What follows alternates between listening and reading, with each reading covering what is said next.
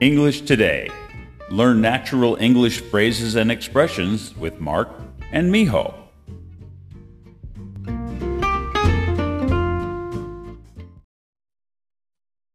Hey, everybody, this is Mark, This is Miho. and welcome to English Today. Today's lesson is a verb. It is procrastinate.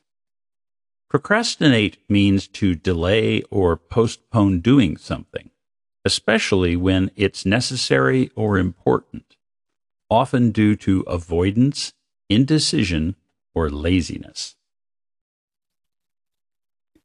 動詞の procrastinate は何か特に必要なことや重要なことをぐつぐつと先延ばしにすることを意味します。 Examples. Repeat after me. We can't afford to procrastinate any longer.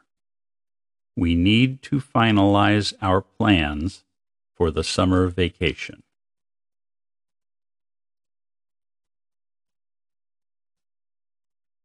We can't afford to procrastinate any longer. We need to finalize our plans for the summer vacation.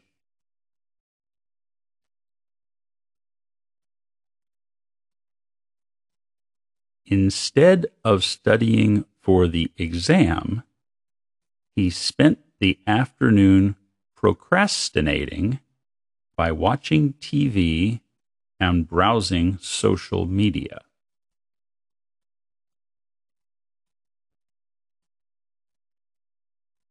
Instead of studying for the exam, he spent the afternoon procrastinating by watching TV and browsing social media.「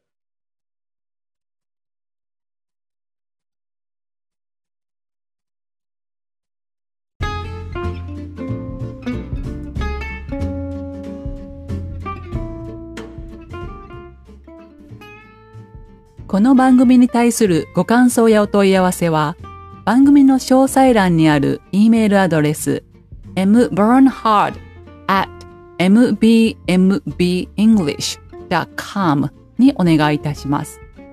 また、あなたの英語のスピーキング、リスニング力が上がる英語コーチングのサービスをご提供しております。